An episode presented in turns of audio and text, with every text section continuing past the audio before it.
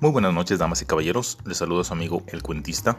En primer lugar, para agradecerles el favor de su atención y en segundo término, para invitarles a que se suscriban al presente canal a fin de que no se pierdan uno solo de los cuentos. Sin mayor preámbulo, los invito a disfrutar esta obra.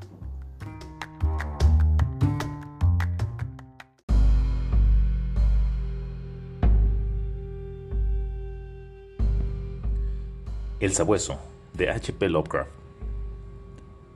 En mis torturados oídos resuenan incesantemente un chirrido y un aleteo de pesadilla, y un breve aullido lejano, como el de un gigantesco sabueso. No es un sueño, y temo que ni siquiera sea locura, ya que son muchas las cosas que me han sucedido para que pueda permitirme esas misericordiosas dudas. John ahora es un cadáver destrozado. Únicamente yo sé por qué. Y la índole de mi conocimiento es tal que estoy a punto de saltarme la tapa de los sesos por miedo a ser destrozado del mismo modo.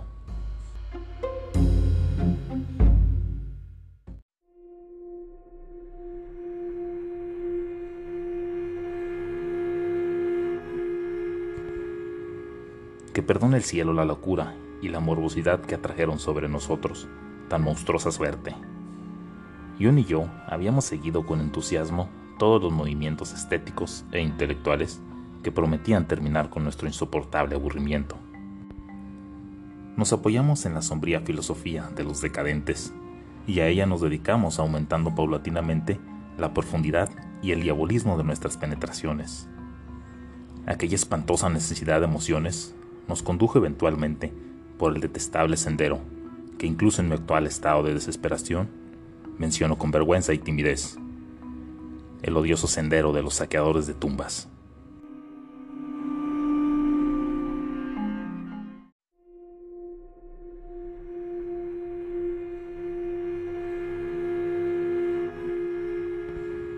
No puedo revelar los detalles de nuestras impresionantes expediciones, sin catalogar siquiera en parte el valor de los trofeos que adornaban el anónimo museo que preparamos en la enorme casa donde vivíamos, John y yo, solos y sin criados. Nuestro museo era un lugar sacrílego, increíble, donde habíamos reunido un universo de terror y de putrefacción para excitar nuestras viciosas sensibilidades. Era una estancia secreta, subterránea, donde unos enormes demonios alados, esculpidos en basalto y ónice, vomitaban por sus bocas abiertas una extraña luz verdosa y anaranjada, en tanto que unas tuberías ocultas hacían llegar hasta nosotros los olores del estado de ánimo que apetecía. A veces el aroma de pálidos lirios fúnebres, a veces el narcótico incienso de unos funerales en un imaginario templo oriental, y a veces, como me estremezco al recordarlo, la espantosa fetidez de una tumba descubierta. Alrededor de las paredes de aquella repulsiva estancia había féretros de antiguas momias, alternados con hermosos cadáveres que tenían una apariencia viva, y con lápidas mortuorias arrancadas de los cementerios más antiguos del mundo.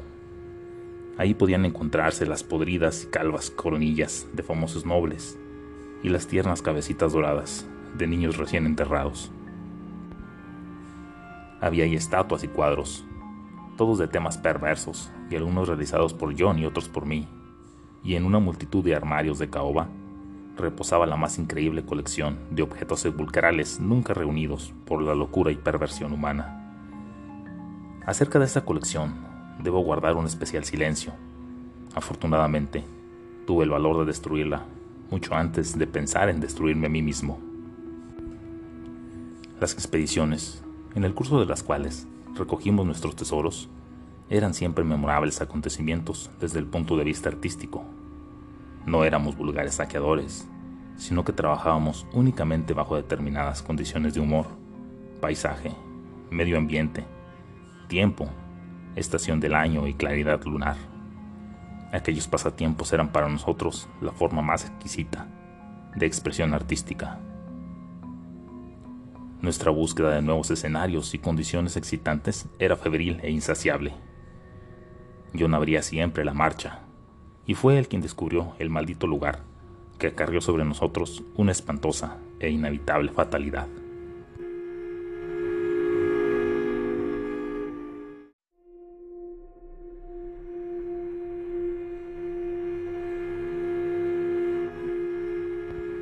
Creo que fue un oscuro rumor el que nos atrajo hasta aquel horrible cementerio holandés. Una leyenda acerca de alguien que llevaba enterrado ahí cinco siglos. Alguien que en su época fue un saqueador de tumbas y había robado un valioso objeto del sepulcro de un poderoso. Recuerdo la escena de aquellos momentos finales, la pálida luna otoñal sobre las tumbas, proyectando sombras alargadas y horribles, los grotescos árboles, cuyas ramas descendían tristemente hasta unirse con el descuidado césped, y las estropeadas losas, las legiones de murciélagos que volaban contra la luna, y lo peor de todo, el triste aullido de algún gigantesco sabueso, al cual no podíamos ver ni situar en un modo concreto. Al oírlo, nos estremecimos recordando las leyendas de los campesinos, ya que el hombre que tratábamos de localizar había sido encontrado hacía siglos en el mismo lugar, destrozado por zarpazos y colmillos de algún animal. Recuerdo cómo excavamos la tumba del saqueador con nuestras asadas y cómo nos estremecimos ante el cuadro de nosotros mismos. La tumba, la pálida luna vigilante, las horribles sombras, los grotescos árboles, los murciélagos y el extraño aullido de cuya existencia objetiva apenas podíamos estar seguros. Luego, nuestros asadones chocaron con una sustancia dura y no tardamos en descubrir una enmojecida caja de forma oblonga. Era increíblemente recia, pero tan vieja que finalmente conseguimos abrirla y regalar nuestros ojos con su contenido. Mucho era lo que quedaba del cadáver, a pesar de los 500 años transcurridos.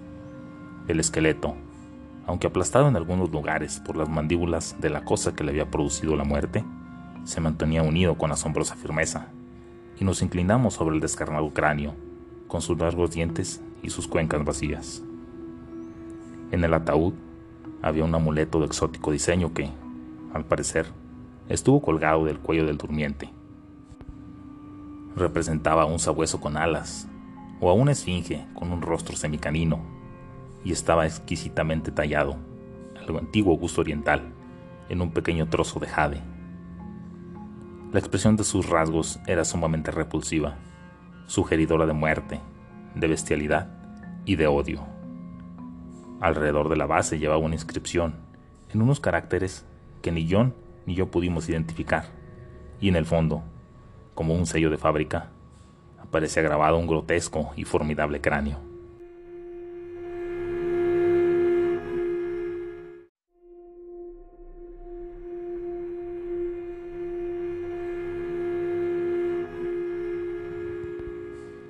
En cuanto echamos vista encima del amuleto, supimos que debíamos poseerlo, que aquel tesoro era evidentemente nuestro botín, y aun en el caso que nos hubiera resultado completamente desconocido, lo hubiéramos deseado. Pero al mirarlo más de cerca, nos dimos cuenta de que nos parecía algo familiar. No nos costó ningún trabajo localizar los siniestros rasgos descritos por el antiguo demonólogo árabe, unos rasgos extraídos de alguna obscura manifestación sobrenatural de las almas de aquellos que fueron vejados y devorados después de muertos. Apoderándonos del objeto de Jade, dirigimos una última mirada al cavernoso cráneo de su propietario y cerramos la tumba, volviéndolo a dejar tal y como lo habíamos encontrado. Mientras nos marchábamos apresuradamente del horrible lugar, con el amuleto robado en el bolsillo de John, nos pareció ver que los murciélagos descendían en tropel hacia la tumba que acabábamos de profanar como si buscaran en ella algún repugnante alimento. Pero la luna de otoño brillaba muy débilmente y no pudimos saberlo con ciencia cierta. Al día siguiente, cuando embarcábamos en un puerto holandés para regresar a nuestro hogar, nos pareció oír el leve y lejano aullido de algún gigantesco sabueso, pero el viento de otoño gemía tristemente y no pudimos saberlo con seguridad. Menos de una semana después de nuestro regreso a Inglaterra, comenzaron a suceder cosas muy extrañas. John y yo vivíamos como reclusos, sin amigos, solos y en unas cuantas habitaciones de una antigua mansión, en una región pantanosa y poco frecuentada, de modo que en nuestra puerta resonaban, muy raramente, la llamada de un visitante. Ahora, sin embargo, estábamos preocupados por lo que parecía ser el frecuente roce en medio de la noche no solo alrededor de las puertas, sino también alrededor de las ventanas. lo mismo en las de planta baja que en las de los pisos superiores. En cierta ocasión, imaginamos que un cuerpo voluminoso y opaco obscurecía la ventana de la biblioteca cuando la luna brillaba contra ella, y en otra ocasión creímos oír un aleteo no muy lejos de la casa. Una minuciosa investigación no nos permitió descubrir nada, y empezamos a atribuir aquellos hechos a nuestra imaginación, turbada aún por el leve y lejano aullido que nos pareció haber oído en el cementerio holandés. Luego llegó el terror.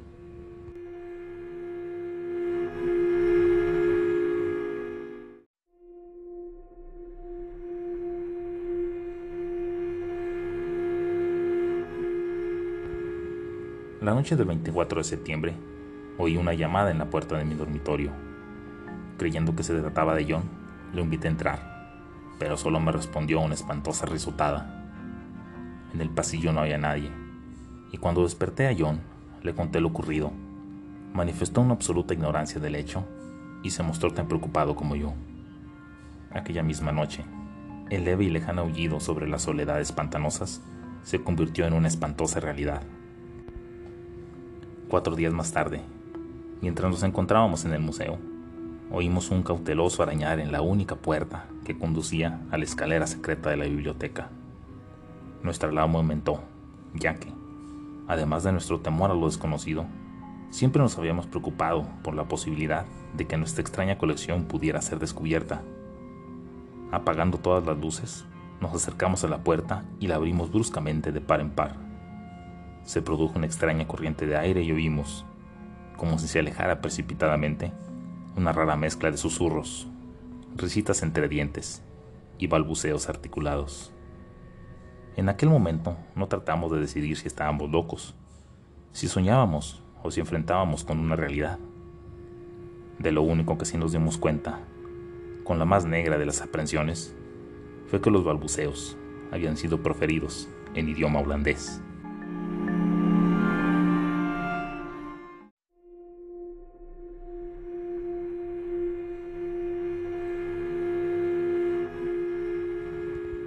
Después de aquello, vivimos en medio de un creciente horror, mezclado con cierta fascinación. La mayor parte del tiempo nos ateníamos a la teoría de que estábamos enloqueciendo a causa de nuestra vida, de excitaciones anormales. Pero a veces nos complacía más dramatizar acerca de nosotros mismos y considerarnos víctimas de alguna misteriosa y aplastante fatalidad. Las manifestaciones extrañas eran ahora demasiado frecuentes para ser contadas. Nuestra casa solitaria parecía sorprendentemente viva, con la presencia de algún ser maligno, cuya naturaleza no podíamos intuir. Y cada noche aquel demoníaco aullido llegaba hasta nosotros, cada vez más claro y audible. El 29 de octubre encontramos en la tierra blanda debajo de la ventana de la biblioteca una serie de huellas de pisadas completamente imposibles de describir. Resultaban tan desconcertantes como las bandadas de enormes murciélagos que merodeaban los alrededores de la casa en número creciente. El horror alcanzó su culminación el 18 de noviembre, cuando John, regresando a casa al oscurecer, procedente de la estación de ferrocarril, fue atacado por algún espantoso animal y murió destrozado. Sus gritos habían llegado hasta la casa y yo me había apresurado a dirigirme al terrible lugar. Llegué a tiempo de oír un extraño aleteo y de ver una vaga forma negra que se alzaba en aquel momento. Mi amigo estaba muriéndose cuando me acerqué a él y no pudo responder mis preguntas de un modo coherente. Lo único que hizo fue susurrar. El amuleto. Aquel maldito amuleto. Y exhaló el último suspiro, convertido en una masa inerte de carne lacerada.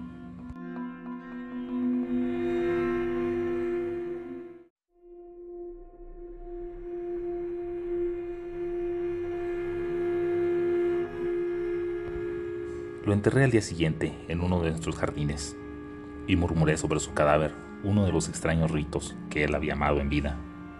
Y mientras pronunciaba la última frase, oí a lo lejos el débil aullido de un gigantesco sabueso. La luna estaba alta, pero no me atreví a mirarla. Y cuando vi sobre el pantano una ancha y nebulosa sombra que volaba de cerro en cerro, cerré los ojos y me dejé caer al suelo, boca abajo. No sé el tiempo que pasé en aquella posición. Solo recuerdo que me dirigí temblando hacia la casa y me arrodillé delante del amuleto de Jade. Temeroso de vivir en la antigua mansión, al día siguiente me marché a Londres, llevándome el amuleto, después de quemar y enterrar el resto de la impía colección del museo. Pero al cabo de tres noches, oí de nuevo el aullido, y antes de una semana, comencé a sentir unos extraños ojos fijos en mí en cuanto oscurecía. Una noche, mientras paseaba por el malecón Victoria, vi que una sombra negra oscurecía uno de los reflectores de las lámparas en el agua. Sopló un viento más fuerte que la brisa nocturna, y en aquel momento supe que lo que había atacado a John no tardaría en atacarme a mí.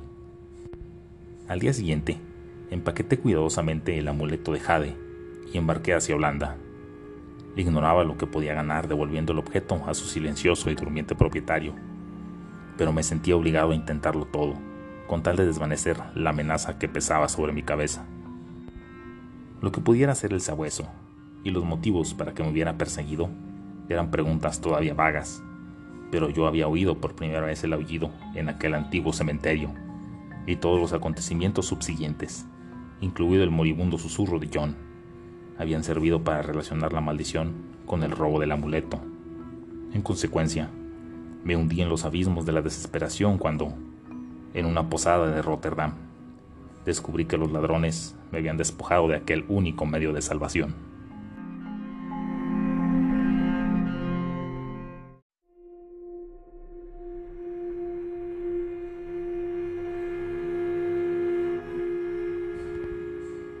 Aquella noche, el aullido fue más audible, y por la mañana leí en el periódico un espantoso suceso acaecido en el barrio más pobre de la ciudad en una miserable vivienda habitada por unos ladrones. Toda una familia había sido despedazada por un animal desconocido que no dejó ningún rastro. Los vecinos habían oído durante toda la noche un leve, profundo e insistente sonido, semejante al aullido de un gigantesco sabueso. Al anochecer me dirigí de nuevo al cementerio, donde una pálida luna invernal proyectaba espantosas sombras y los árboles sin hojas inclinaban tristemente sus ramas hacia una marchita hierba y las estropeadas losas.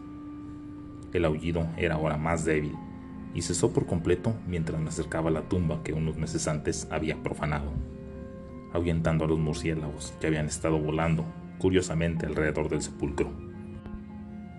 No sé por qué había acudido ahí, a menos que fuera para rezar o para murmurar dementes explicaciones y disculpas al tranquilo y blanco esqueleto que reposaba en su interior.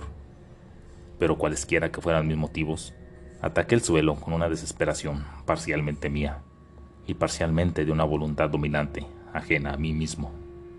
Finalmente, dejé al descubierto la caja oblonga y saqué la enmojecida tapa. Aquel fue el último acto racional que realicé, ya que en el interior del viejo ataúd, rodeado de enormes y soñolientos murciélagos, se encontraba el mismo esqueleto que mi amigo y yo habíamos robado. Pero ahora no estaba limpio y tranquilo como lo habíamos visto antes, sino cubierto de sangre reseca y de jirones de carne y de pelo, mirándome fijamente con sus cuencas fosforescentes. Sus colmillos ensangrentados brillaban en la boca entreabierta con un rictus burlón, como si se mofara de mi inevitable ruina. Y cuando aquellas mandíbulas dieron paso a un sórdido aullido, semejante al de un gigantesco sabueso, y vi que en sus sucias garras empuñaba el perdido y fatal amuleto de Jade, eché a correr, gritando estúpidamente, hasta que mis gritos se disolvieron en el estallido de risa histérica.